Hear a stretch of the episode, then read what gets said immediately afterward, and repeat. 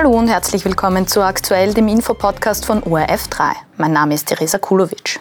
Es ist eine vielverwendete Betrugsmasche. Man lernt auf einer Dating-Plattform oder in den sozialen Medien die große Liebe kennen, trifft sie aber nie persönlich. Denn auf einmal tritt ein Notfall ein, die Person bittet um Geld. Es sind Summen, die die Opfer von sogenannten Love-Scams aber nie wieder sehen. Fiona Springer von der Finanzmarktaufsicht hat heute in ORF3 aktuell über die Betrugsmasche berichtet und wie man sich davor schützen kann. Frau Springer, wenn wir uns das ganz grundsätzlich ansehen, wie groß ist denn das Problem von Love-Scammern in Österreich? Ähm, Love Scam wird immer größer und immer prominenter. Die Gefahr ist eigentlich für jeden da. Jeder kann auf so etwas hereinfallen. Niemand ist davor gefeit. Wie sieht denn so eine Betrugsmasche oder ein konkretes Vorgehen dieser Betrüger auch immer aus? Grundsätzlich, die erstellen einmal ähm, im Internet, entweder auf Social Media oder auf diversen Online-Dating-Plattformen ähm, gefälschte Profile, Fake-Profile. Das geht ja heutzutage auch ganz leicht mit künstlicher Intelligenz, Deepfakes, kann man das alles schon sehr leicht machen und diese Profile sind meistens sehr, sehr attraktiv und sehr anziehend. Und wie gehen dann diese Betrüger auch dann in weiterer Folge mit ihren Opfern um oder wie sieht da eine typische Masche auch einfach aus, um da auch diese emotionale Bindung und Beziehung aufzubauen? Ähm, diese Betrüger sind meistens psychologisch und in der Kommunikation sehr, sehr gut geschult. Die bauen sehr schnell Nähe auf, sehr schnell Vertrauen auf, suchen Gemeinsamkeiten, die sie mit dem Opfer haben, um ähm, eine gute Vertrauensbasis herzustellen. Und sehr intensiv funktioniert diese Kommunikation und geht rasch in Richtung ähm, Liebe, Romantik und das wird geheuchelt, aber letztlich leider nur, um diese Opfer auszunehmen. Sie haben ja in Ihrer ersten Antwort auch schon gesagt, treffen kann es eigentlich jeder. Gibt es irgendwelche Tipps, wie man sich vorbeugend vor so einer Laufskämmerei, vor so einem Betrug schützen kann? Also grundsätzlich finde ich, ist es wichtig zu wissen, dass das einfach jedem passieren kann. Jeder kann im Internet Opfer eines Betruges werden. Hier wird einfach gespielt mit den Hoffnungen und Sehnsüchten der Menschen nach Beziehung, nach Liebe. Ähm, wichtig ist zu wissen, dass man kritisch sein muss, weil diese Betrüger eben so geschult sind, ähm, auf ihre Opfer einzugehen und eine Vertrauensbasis aufzubauen. Und ganz wichtig ist es, niemals ähm, zu rasch persönliche Finanzie oder, oder gar finanzielle Verhältnisse preiszugeben, niemals Kontodaten, niemals TANs oder ähm, PINs und vor allem wichtig ist es, niemals ein Geld zu überweisen.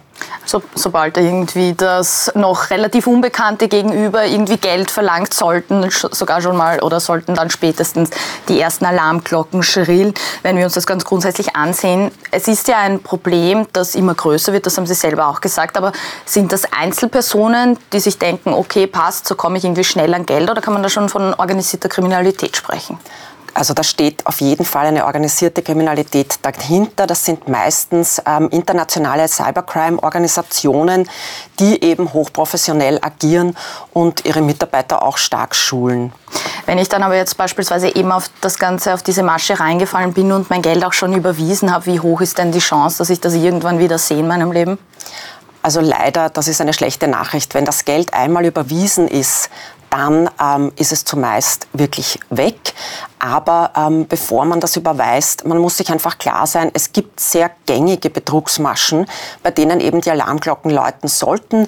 Zum einen ist das, dass diese ähm, Betrüger im Internet, wenn sie eine Beziehung aufgebaut haben, ähm, oft eine Investitionsmöglichkeit anbieten, wenn man das ganz konkret machen will, oft ähm, sehr sympathische, gut aussehende junge Damen, die dann einen Bruder oder einen Cousin haben, der ähm, durch tolle Investitionen plötzlich reich geworden ist.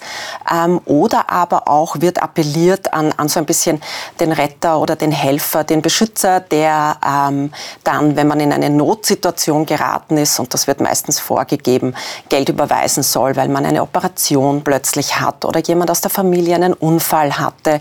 Also es geht immer darum, einfach ein Geld zu ähm, bekommen und das ist dann meistens weg am Ende.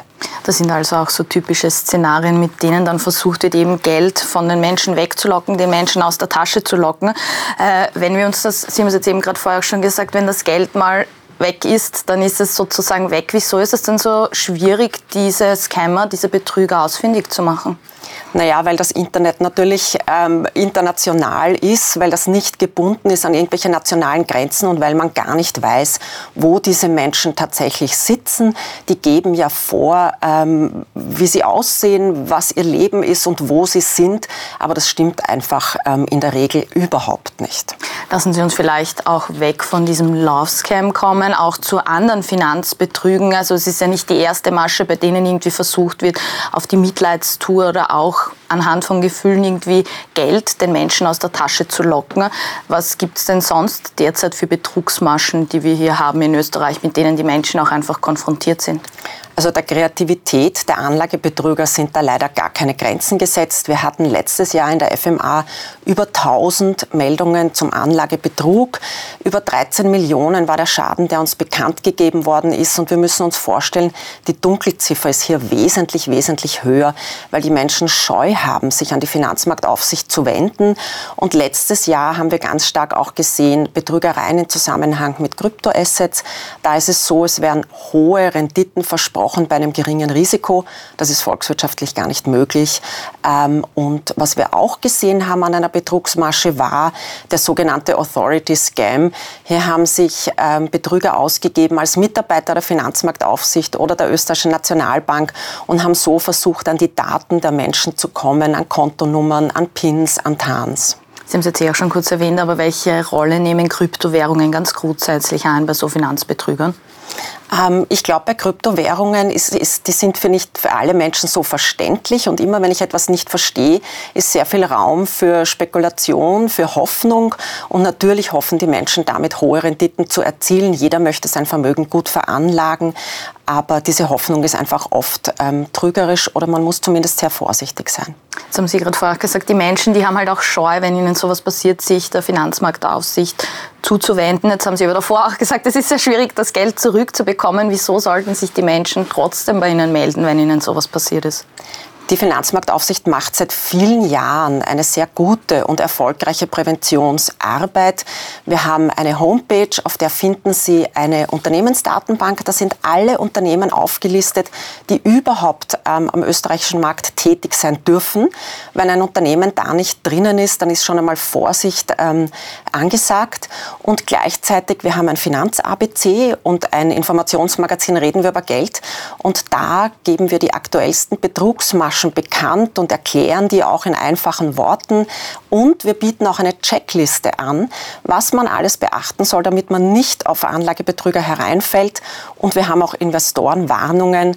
Also Sie sehen, wir machen da sehr viel in der Finanzmarktaufsicht und wir hoffen natürlich, dass wir noch mehr Menschen erreichen und noch mehr Menschen davor bewahren können, auf Betrüger hereinzufallen.